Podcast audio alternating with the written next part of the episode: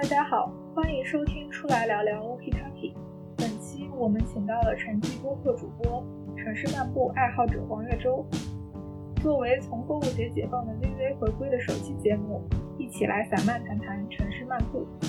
本期节目推荐你在下班时选择一条适宜漫步的道路，在不那么匆忙的时刻听着这期节目，游荡在你熟悉又不够熟悉的街区。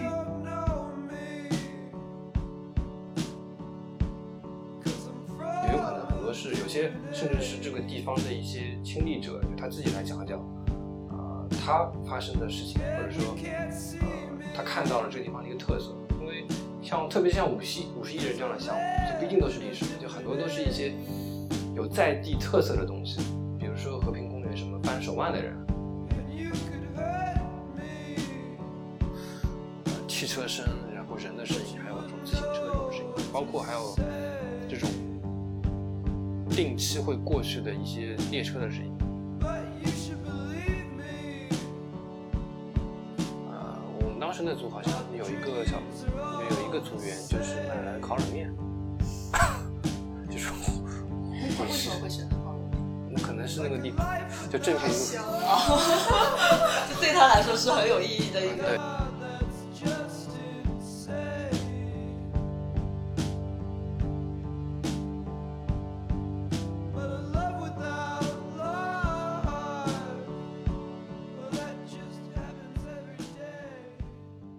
收听出来聊聊，我是芝士。我是 Z Z，我是阿花。呃，今天呢，我们请到就是城际播客的主播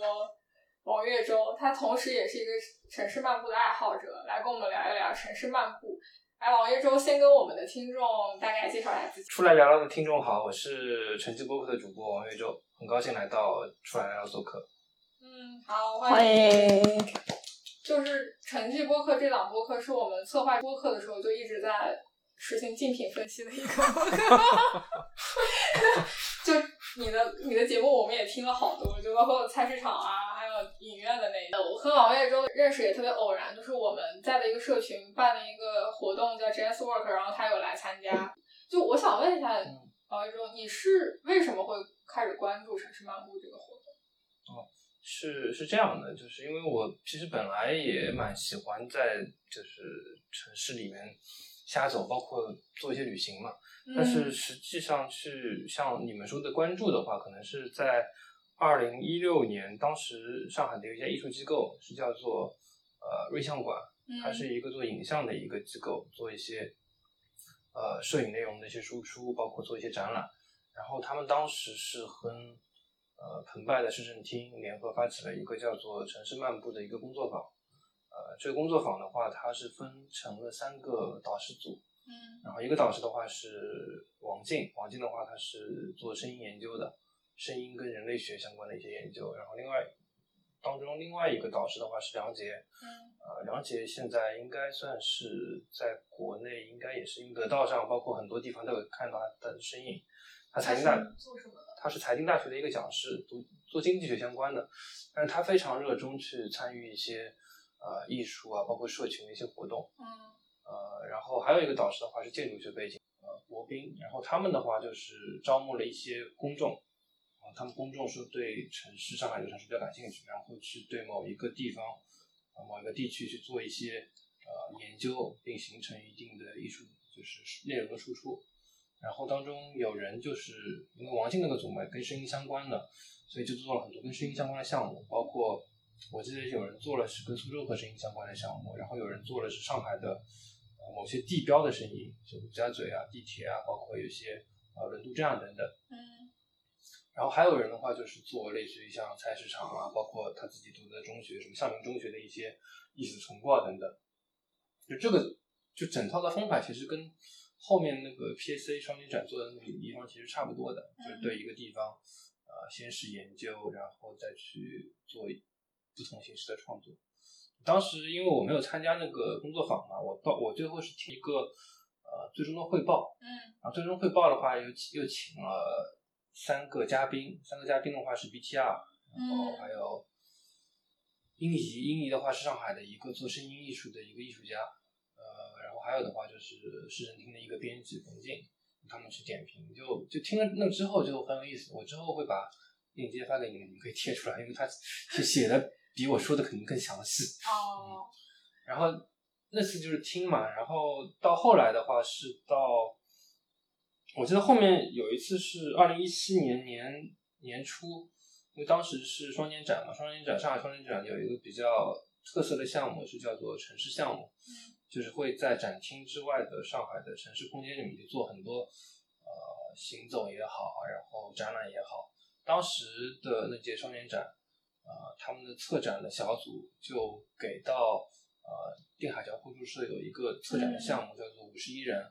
就我当时是那次应该正好是过年之后两月份，他们有一个五十一人当中的一个人是一个姓叶的一个老先生，嗯那个老先生的话，他是，呃，就正好经历过就上海就是比较风起云涌的那个六零年代，嗯啊，就六零年代发生了很多事情嘛，就有很多可以现在可以说或者现在不能说的事情。然后当时他，我记得他是就是从就是靠近百乐门那边，就是豫园路吧，对然后一直走走到呃现在的贵都大饭店，就当时好像也是一个政治的地标，嗯啊，然后再走到靠近巨鹿路那边，那边应该因为当时的法就是法租界其实也是很多政治的一些中心嘛。对，啊，最后我们是到了杨浦区，杨浦区国棉，呃，就是以前王洪文待的那个厂，然后最后我们是到了一个王洪文，王洪文，王洪文因为是从国棉十七厂吧出来的，然后最后最后我们是到了临清路的一个一个一个园区，那边原来是叫国棉十九的毛纺厂，那边去做了一个讨论，呃，工作就也不是工作坊嘛，就是就是一个讨论，呃，请到了就这位老先生，然后还有很多呃上海在上海的研究这方面历史的一个老一些老师，呃包括李迅啊、金光耀啊这些人，就因为他们本身就是研究这方面，然后也也有相关的书嘛，嗯啊，你就觉得这个活动挺有意思。当然，这个五十人活动，后来我也参加了好几场，它的形式、它的嗯讲的内容，就一般你在别的场合其实很难接触到。就在那个时候，就可能那个时候，呃，属于就可能之前也有人在做，但是因为互联网或者各方面原因，它没有在一个呃双年展这个层面上。双年展它毕竟它的传播的量会很大嘛，嗯所以说。嗯就是通过那个那个是那个等于这几个活动其实也都是入门嘛。然后一七年就是城市漫步，呃，肯拜的市政厅他专门搞了一个，他到好像是到年终的时候，大概六七月份开始正式开始发起他们自己的呃就是线下活动的一个栏目，就叫城市漫步。嗯然后当时的话，他们主题是叫做呃追溯和重构吧。嗯，就是一开始线下活动的话，就是请一位呃亲历者，然后再请一位创作者来去带着大家一起去走某一个地方。我当时参加了一场是呃一个东华大学的一个教授陈祖安，嗯呃他的话就我单说他名字可能不知道，但是我说一部剧可能大家都知道，就是就之前就今年年初有部剧日剧叫做《芥川龙之介跟上海》嘛，就是日本的一个剧，它是那个叫什么芥川龙之介和上海哦。就是那个水演的一个日本的中生代的演员，就四重奏里面有一个男的，他是那部剧的学术顾问，嗯。呃，他他就带着我们走，就四川北路那一带，就是那那那次的题目是叫做鲁迅鲁迅的一个足迹嘛，就他都他就带我们走那些相关的一些日本的一些遗迹，包括鲁迅曾经待过或者说曾经呃就有文献记载的一个地方，包括那些那些有些医院可能也是日本人留下来的嘛，嗯。啊，就包括现在就是后面也是一个焦点的锦云里这些地方都有带我们走。然后后来第二次他有一个线下的讨论，就是请了一个呃上海的一个嗯应该说是青年研究者吧，徐杰，他来讲一些呃左翼文学跟上海这座城市的关系。呃，他会就是这些讨论包括行走，他会颠覆掉一些就是主流的一些历史的叙述吧，然后再跟实际的看的，就包括那个地方，你现在去看，我我是当时一七年嘛，你现在隔了三年多再去看，就可能又又不一样了。对，所以就感觉很有意思。就差不多是这么入门的吧，就是慢慢，就是后来后来，因为我也参加了蛮多城市漫步的活动嘛，因为他们是一个月左右一次，嗯呃，就会比较感兴趣，每次走的地方都是属于比较有内容也比较有话题性，就后面陆续走了像有上钢三场，有世博园那一块，还有还有哪里啊？他们后来又走江湾江湾镇啊等等。江湾镇，走了很多地方，就是然后西然后那是一七年、一八年、一九年都都有走。嗯嗯嗯就他们因为毕竟是一个新闻机构，他们不断要通过这东西来去招募很多公众来去生产、提供很多内容，然后做的也比较有意思。对一方面是这个，但是一方面确实我住在上海，我对很多东西都不了解。参加这哦东西，你是上海人吗？我是上海人，那你参加就是因为我刚刚听你讲述的这些城市漫步的活动，其实很多都是跟历史相结合的。所以你参加这些活动是为了要更了解你所生活的城市它以前发生的一些故事吗？还是嗯，对，这是一方面吧，但也因为历史只是这个街区的一个面向吧，就不一定每次去的地方它可能都是跟历史相关。因为虽然因为历史这个东西，因为上海毕竟它它存在的时间是比较久的嘛，就不管什么地方，但很多地区它有不同的面向，包括商业的，包括可能现在发生的很多事情都会有，所以它所以当时城市漫步请的一些。呃，人不一定都是历史这个专业背景的，也有可能很多是有些甚至是这个地方的一些亲历者，就他自己来讲讲，呃，他发生的事情，或者说，呃，他看到了这个地方的一个特色。因为像特别像五十五十亿人这样的项目，就不一定都是历史的，就很多都是一些有在地特色的东西，比如说和平公园什么扳手腕的人，然后可能还会有一些，呃，上海的一些 LGBT 的一些地标等等。所以你觉得这种漫步的方式跟平时，比如说去影通过影像或书去了解一个东西，它的区别在哪里？就就我觉得可以相结合嘛，因为毕竟书还是你看了之后还是会隔隔一层，你真的是到实际去看，呃，你比如说去了一个呃类似于像定海桥这样的地方，你你你就特别是现在你能够感受到 那个时候的工人大概是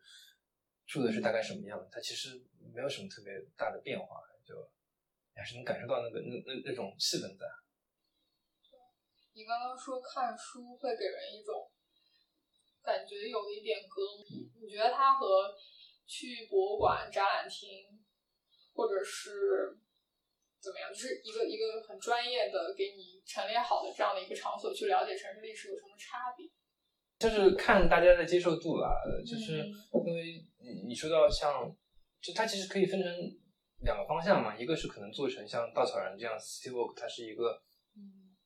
就是标准的一个商业产品嘛，就是跟啊、呃你去博物馆，它可能收听一场可能相对来说收费的导览其实差不多的是，因为它有定价嘛。然后他们现在、特别是疫情期间，呃，他们可能一些长途的线路，特别是一些国际游的线路，他们没法做了，那他们现在是做一些短途游，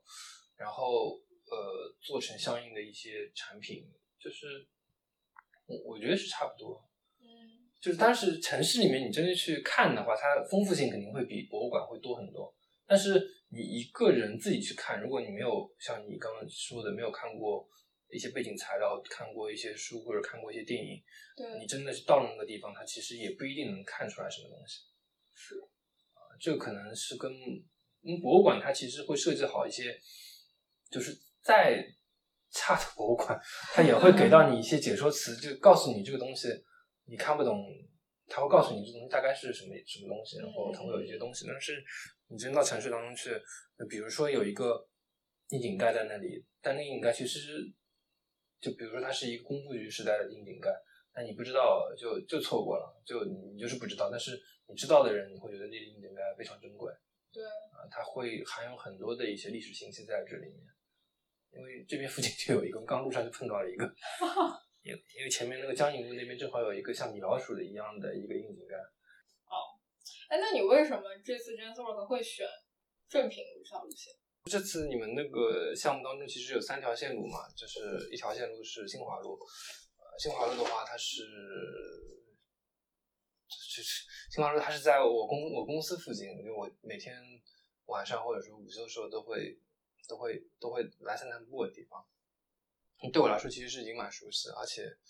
呃，就近几年，包括像上升星所这样的地方在那边开嘛，嗯包括每年就是就是有上影节，就今年没有，就往年的上影节那边都是主会场。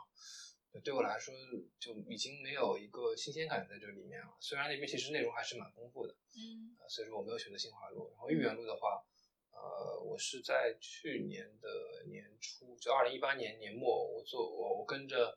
呃，就是几个老师参加了一个工作坊，就当时是刘刘海市美术馆跟豫园路的一个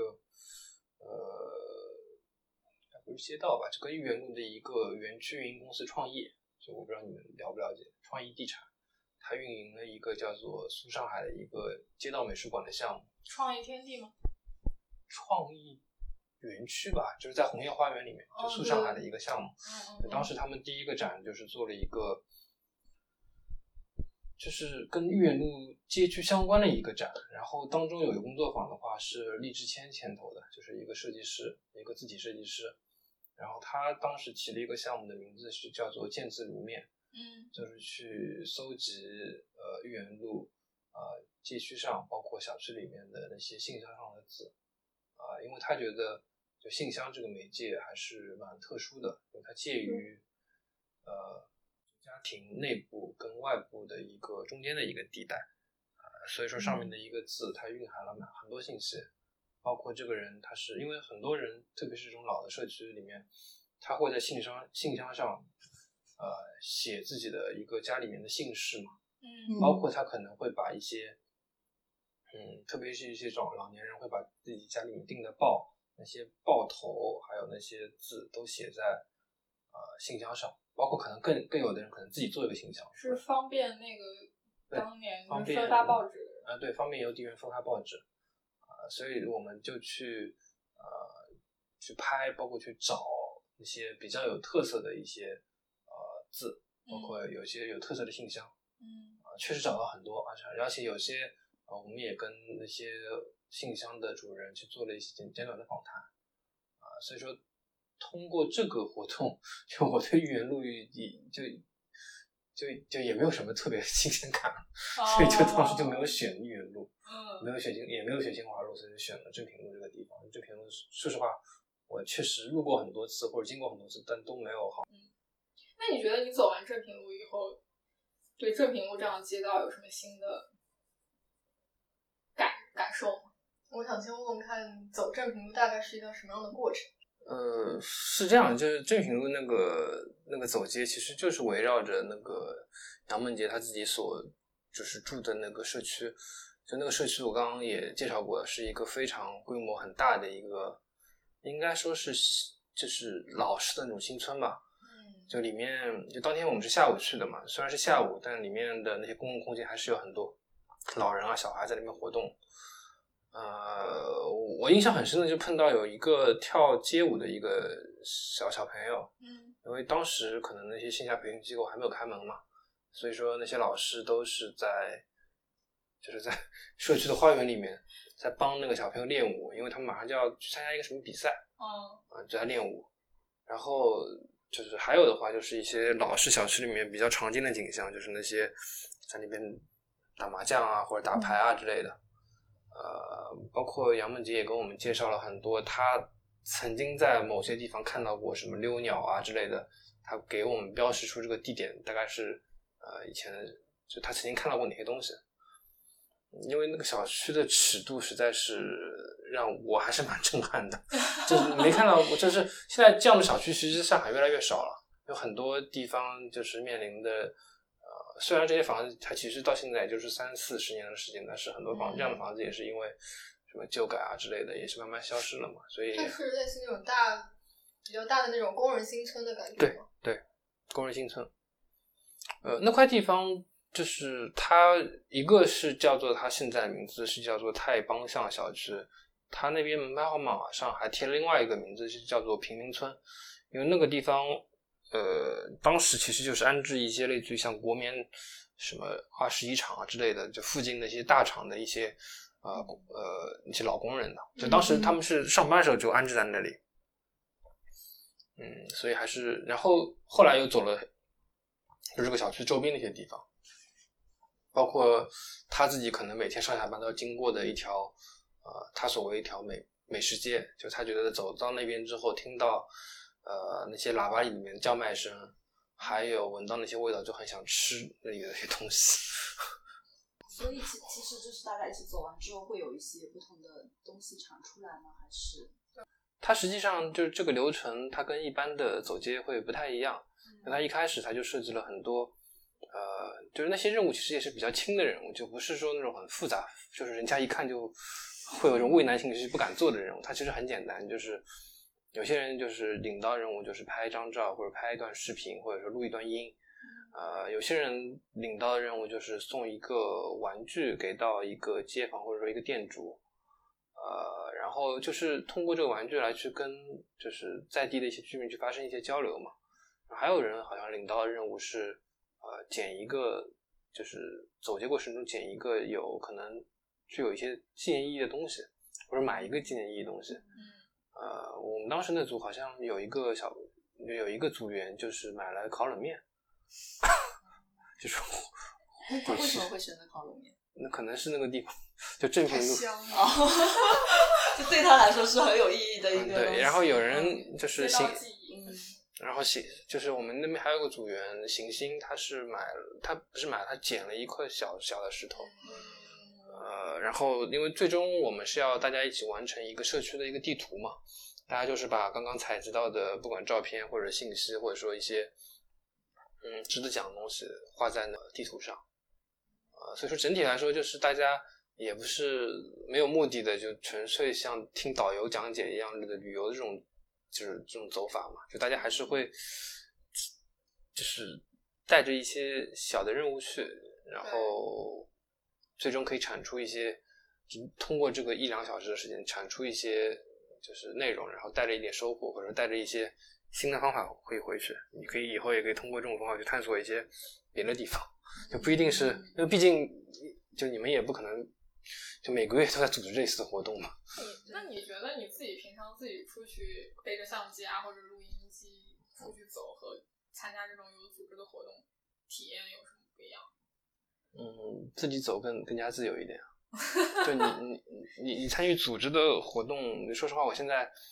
都都不太参加了，因为也没有这么多时间嘛。对对对，呃，组织的活动就看，就如果说他们真的准备的非常好，从他们的预告准备的非常好，那我会参加一下，就是更加快速的去了解那个地方了。嗯呃，自己的话就会更加有目的性的，就就也不一定有目的性，就是我会带很多记录的设备去看一下那个街区的一个一个大致的样貌。有很多地方，就你其实带这些东西，不是说我一定要去记什么，就可能还是把自己感官打开来嘛，嗯嗯，就去看，一方面去看，一方面去听，一方面可能鼻子再闻一闻，什么特别的、特别的一些、特别的一些东西。呃，确实，我上次也在跟那个杨梦洁跟杜杜在讲，就有些地方，上海有些地方，它可能从嗅觉上来说也也是不一样的。比如比如就就是一些老的一些石窟门或者里弄区，特别是像这种味天，你就会有它很多种味道夹杂在一起，对，特别是晚上四五点的时候，就烧烧饭的这种味道，然后还会有这种下水道这种 水反出来的味道。它因为这种区域，它其实公共空间跟私人空间挤得非常近，它可能还会有那种就是这种厕所的味道也会有，你还会可以闻很很明显可以闻到。然后另外的话，可能这种地方的中老年人比较喜欢养花养草，还有这种植物的味道，呃呃，还有一些可能一些比其他比较奇特的味道都会有在同一个，可能就是比如说四五平四五平米的一个小的空间里面，它可能什么味道都有。对，老的还有那种建筑材料腐朽的味道。那个多伦多的高线公园，对，然后当时他的总设计师对街道的比喻是，他觉得街道是一个提供样品的地方，就是你，嗯，可以在街道上，嗯，比如说像他们有些像以前的剧院，他会外摆，就是就是不是正式压场演员在剧院外面做一些小的表演，吸引人进去，或者是餐厅会把他们的就是餐桌外摆，然后摆上一些食物，吸引这些人就是客人进到店铺里面去。嗯就是他就是说他很向往这种他小的时候或者是更早时间里街道的形式。就是大家把内部的东西延展出来，延伸到街道上去展示一部分内部的生活。那在街道上的人看到这个东西，他感兴趣，他可以去品尝一下那个吃的，或者说去看一下那个小的表演，然后再决定要不要进去。就是他可以随时加入，又随时离开，是一个就是负担很轻的一项城市活动。然后他当时改造高县公园的时候，他就是想怎么说复兴这种街道活动。我觉得他这个里面对我影响很深吧，因为我觉得在以前。摊位街上的摊位是很常见的，但现在可能大家会，嗯，街道它更多是一个通行的空间，你基本上只是就是无论是你用什么交通方式，是坐车也好，或者是走路也好，你只是通过它，就没有在街道上发生什么活动。街道它的魅力就在于，嗯，就像你刚刚说的，我我不是很有负担的去参与这个活动，我也不是专门要去 shopping 购物，或者是。看一场话剧演出，我要买票进去。嗯，街道活动它是一个随时可以发生的事情。嗯，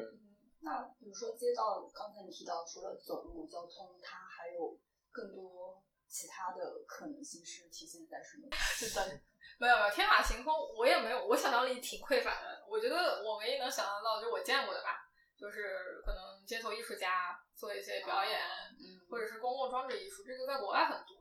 嗯乌镇戏剧节好像也会这样子，它就是会除了在剧场里面有一些戏剧的演出，然后他那个街道旁边也会有小的艺术家就游行啊，然后旁边有可能就是两三个人在一个小的一个话剧。对对对，嗯，对，我确实只能想象到这儿。王玉忠，你有没有在城市漫步过程中看到过类似这种很有意思的街道嘛？就是街道非非通行、非商用的用途，下棋啊这种。下棋，下棋打麻将，哦，就钓钓鱼算吗？钓鱼在街道上？哦，不是，有啊，就如果旁边有个小苏州，这这是这是这是我之我之前就是五一劳动节的时候，我是在那个提篮桥的下海庙那里看到，呃，有几个就是老年人在那边打康乐球，嗯，就康乐球就是一种类似于像桌球的一种呃运动，嗯，啊，就在那边摆了一个支了一个就是。架子 桌子在那边打，然后可以简单是就是稍微收点钱嘛，就是来打的人，因为因为就是他没也确实也没没没地方打，对，就桌球房就是大部分桌球房现在也没有这个气质提供给他们，对，然后他们可能也不想打桌球，但是又想呃来玩一玩，那可能就是而且他们就是有也有一个圈子的，就类似于像你们一两中还有一个有有有这么一个社群。然后他摆出来之后，因为他跟我说他是疫情之后第一次来摆摊，嗯，也不是摆摊嘛，就是来支持这个桌子。然后他的一些球友就陆陆续续就过来了，大家轮流打，就输了换人这种。哎，我突然想到，就是你刚刚讲的两点，突然启发到我。其实我觉得街道还有两个，就是除了通行的功能以外，还有两个其他的一个功能。一个是对于弱势群体他们的一个公共活动的空间，因为我经常在我们家附近的那个马路上面看到它的一些小的沿街商铺，就是比较破的那种嘛。然后他们有那些商铺，那些就相当于是来上海打工的一些人，他们的小孩经常会在那个马路上面打羽毛球。嗯，但那他们其实可能是不愿意花钱去专门的那些球场去打羽毛球，也不会在就是比像我们住在小区里面有那个公共的体育场所可以打羽毛球，所以他们就在马路上面打，不是那个开车的那个地方，就人行道上面。嗯，还有一个就是社交的功能，就是像在那个嗯人民广场附近，就是有一个股呃大爷们讨论股票的那个地方，总总工会门口。对，总工会对对对对对对对对对。我在那里住过一段时间，然后每次从那个那个地方出来的时候，我就看到就是三五成群大爷们群情激昂，就是氛围特别像你看那个英国议会吵架那种感觉，真的每个人都据理力争。我一直都不知道他们在说什么，直到在报纸上看到说他们是一个就是股股票交交流会。我突然想到，是不是比如说像以前孔子啊那个时代，辩论对，就在街头，就是有可能我就是像你室友跟你聊，就是聊聊那个说书的，乱我世就在街头摆街头摆一个摊，我就开始 对就那种现场表演。对对，成本比较低的一个，就是 说那个播客人的地摊因为以前古代的时候不是就摆个摊儿说相声就是海海德公园嘛，拿个箱子站一站你就可以。啊？但他们是有证儿的呀，他们有街头表演证儿的。嗯，那这种也是有点随时进入、随时离开的一种感觉，你不用去买票。嗯那所以我不知道你有没有在牛津街看到过类似的，就我记得在那个伦敦的牛津街，我经常会看到有一个人，他就是全身都是抹的那种金粉一样，然后他就一直站在那里不动，仿一个铜像，对就站在那里不动。他这种也是需要有证的吗？有，他们有街头表演的从业证。哦，之前不是还有个什么给陌生人一个拥抱？那快快闪行动，啊，对，快闪，嗯，这种就是在街头上发生会很自然，因为大家有惊喜吧，有 surprise。嗯如果你是在一个建筑里面，你其实你去之刻前，意了。对你去之前知道这里要发生什么，对对对对对对嗯对偶遇的感觉，嗯，对对。和金粉那个对，好像我看到宽窄巷子也是有的，但那个更像是经营这块场地的人，然后去为了呃给这个场场所增加一些有趣味，然后他会雇佣这样的人去做这样的事。那你播客灵感，我特别好奇，因为感觉你做的东西还都蛮怎么讲，就跟街道生活文化联系的比较紧密。就是我碰到什么我感兴趣，然后又恰好能够做出来，那就做了。嗯，那你平常上上街道上去记录啊、观察什么这些素材，有时候会用到你节目里？朝阳市场那个就是正好我去看了一下，因为我最早其实去过朝阳市场，就朝阳朝铁路市场，它其实分两片，嗯就有一片它其实在好像是去年已经拆了，嗯就是靠近那个高架的那里有一片。嗯那个市场的话，它不是农贸市场，它是一个类似于像呃杂货市场，呃里面有很多这种买卖衣服啊，包括有很多这种打 PS 的游戏机房，，PS 就是打实况足球的游戏机房，哦就大家可能付十几块钱就能玩一小时这种很很古典的这种游戏机房。就当时我就去看过，然后也采访过一个里面游戏机房的一个店主。那个游戏机房店主其实是在上海已经算是蛮资格很老的一个店主了，也有很多这种呃现在已经是中年人的人，就当时可能年轻的时候都就在他那边玩，因为他好像是当时上海好像前几个把那种 PS Two 或者 PS Three 就引进到上海来的人，因为上海当时可能 PS Four 没有这么这么普及嘛，也很贵。他引进来，然后用一个又不高的价格，十几块或几块钱或十几块钱就玩一小时，就是相当于租呃，就就玩嘛，就是像网吧一样，就在那边玩玩一小时，踢足球，大家两个人，比如说两个男生约好就去玩，放学之后去玩，啊、当时我就采访过一下，所以说对那个市场有一些印象，啊、当时是先把那一块先拆了，嗯然后去年年底就开始在拆那个农贸市场。嗯。嗯，然后我就就就我也是试一下嘛，就我也不确定能够做出什么，但是确实有一些老板愿意跟你来讲相关的内容，然后讲他们讲的也还还可以，蛮有趣的，就至少我能听得下去。就如果我都听不下去呢，估计听众也不太会听下去。但是我听下去，也肯定很多听众也听不下去，因为确实 这种口述的东西，因为他们对他们毕竟就有些还是讲的，还有一些带方言啊之类的，其实蛮难听听得懂的嘛。就就反正也是尝试做做一下。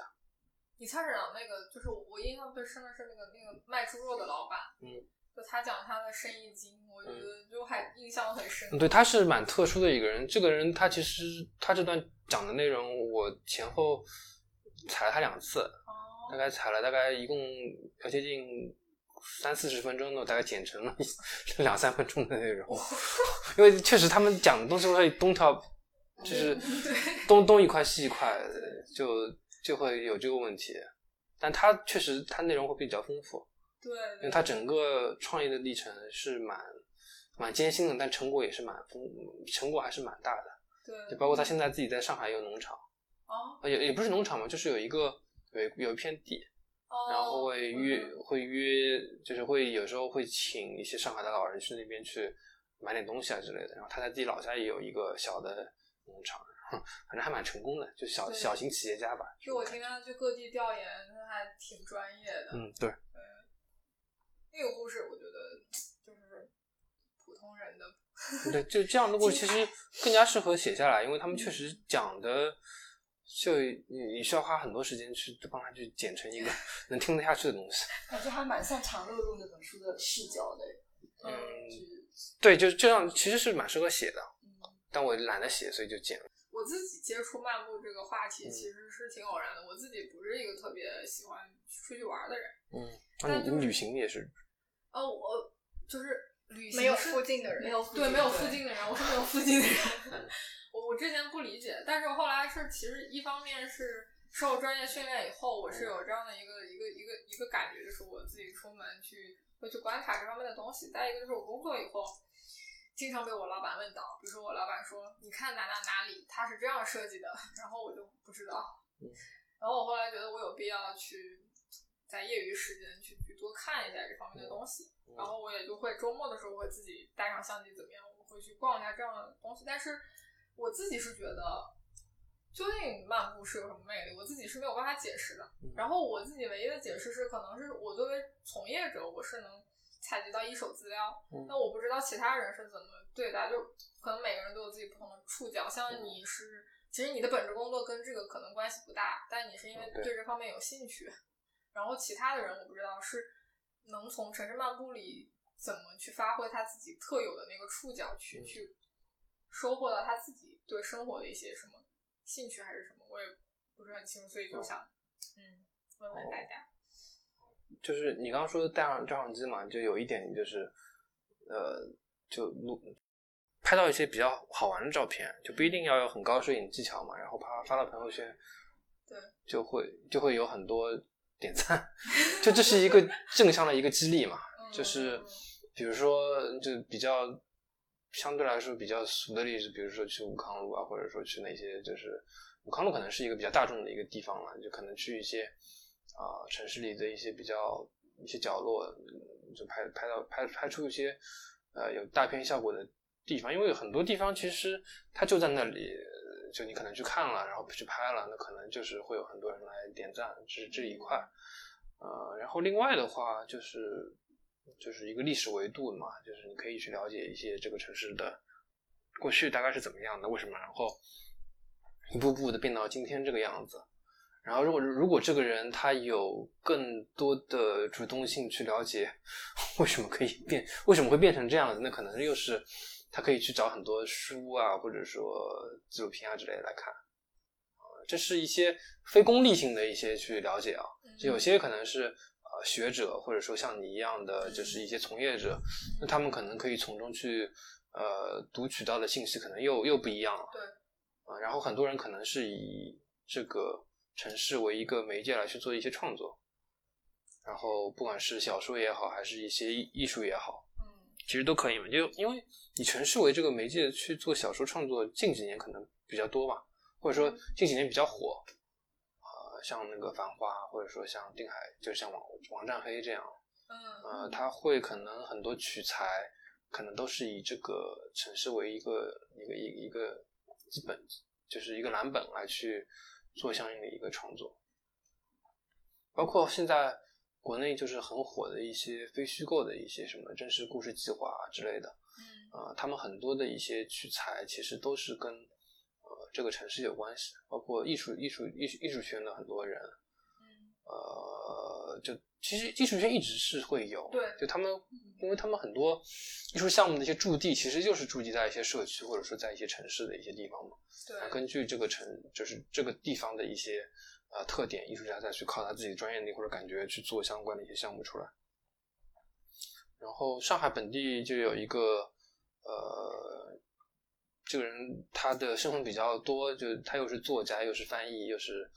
又会画画，就 BTR 他自己的一个公众号叫意思意思。哦呃，他会有很多这种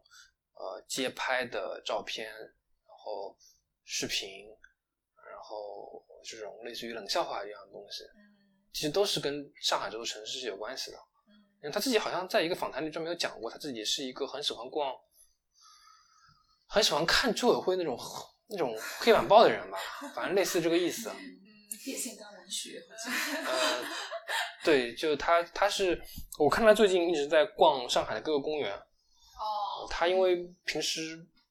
就是比较自由嘛，就他不用像我们一样去朝九晚五的坐班。对，啊，所以他好像最近一直在逛各类的什么唐桥公园、什么孟清园，就是这种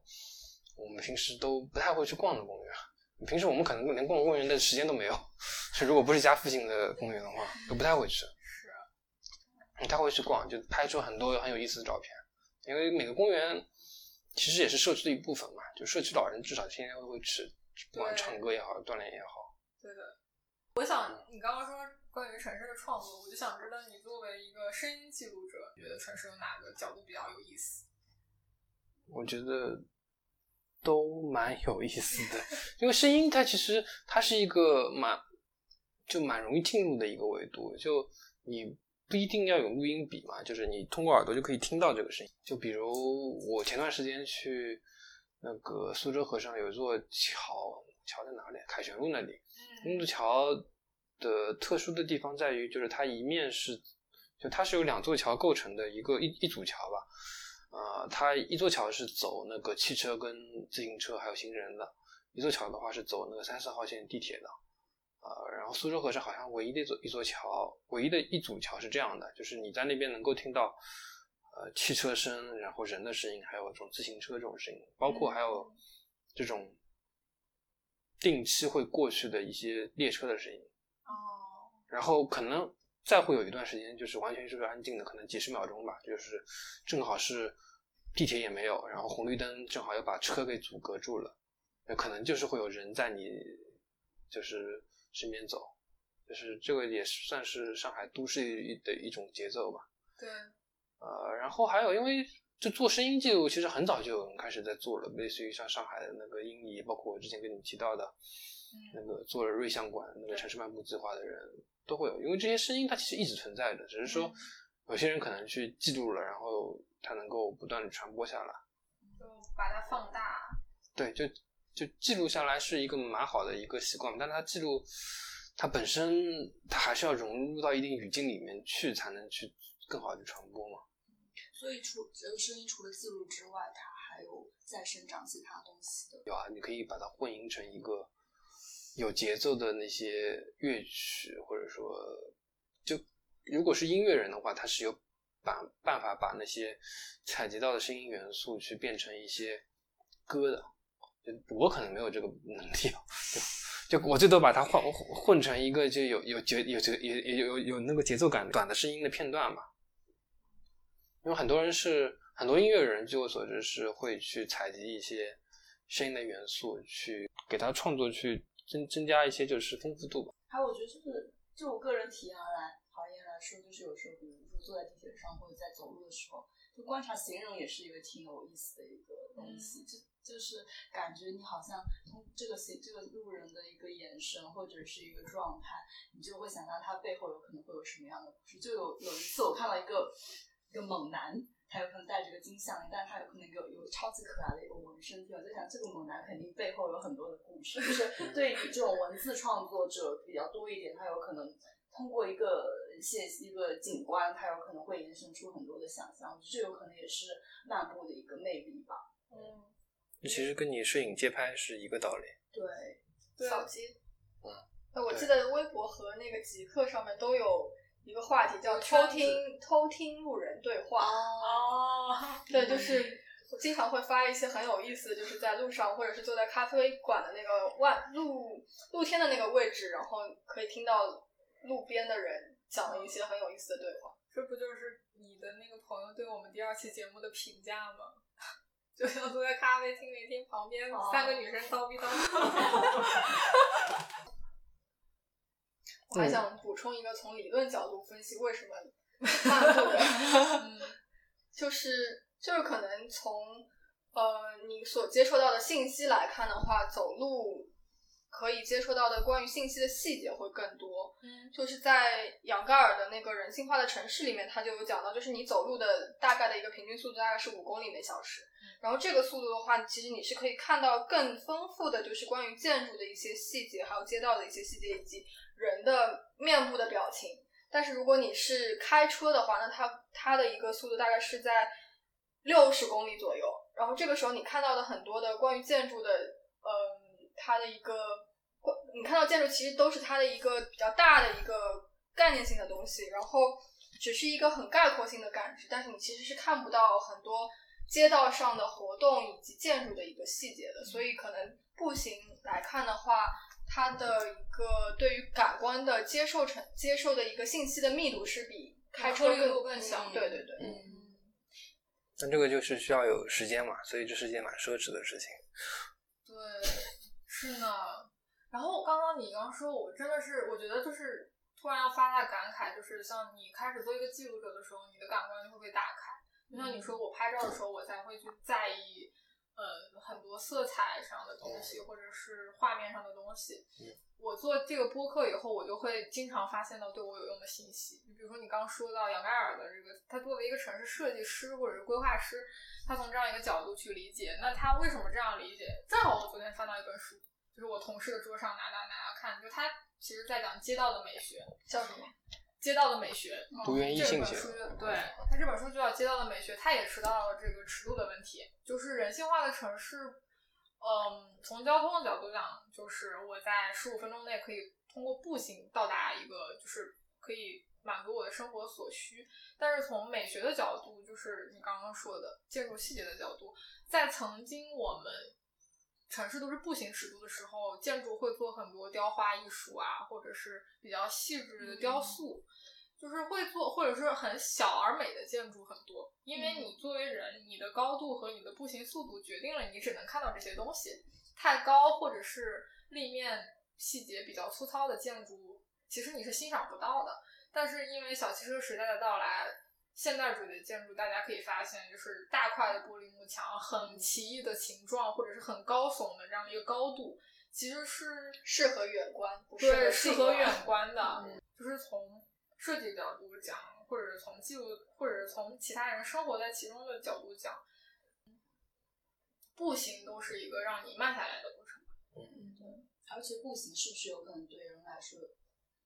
更会有再创造的可能性会更大一点？因为你摄取信息的密度，或者是说你观察的视角的不同，对不同创作人的人来说，他取材的可能性更大，那他有可能利用这个空间再创造出来的一些东西也是更大的。对，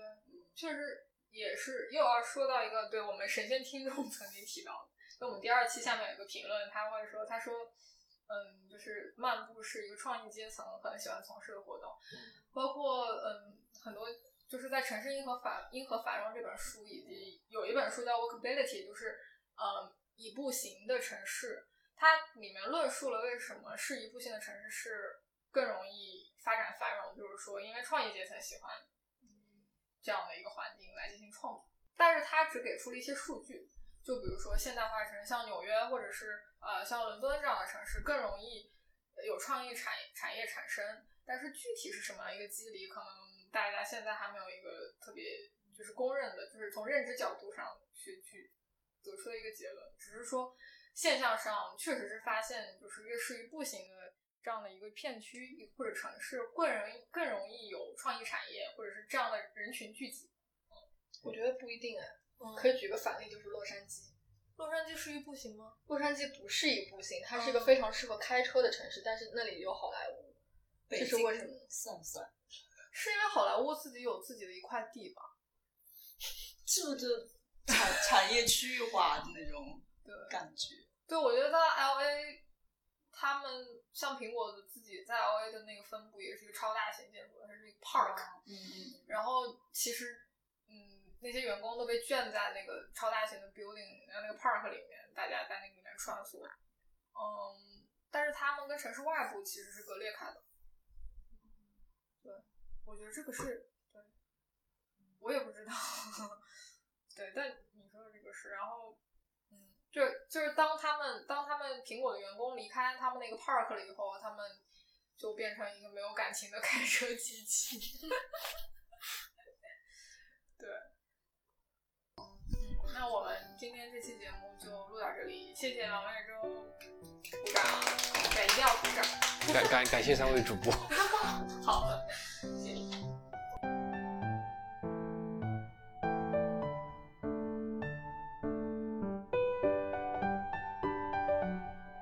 荐你使用苹果播客 Podcast、Spotify、小宇宙 App 或任意泛用型播客客户端订阅收听《出来聊聊 Walkie Talkie》，也可以通过网易云音乐、喜马拉雅 FM、蜻蜓 FM 和荔枝 FM 收听我们的节目。如果你喜欢我们的播客，请在我播客给我们五星好评哦。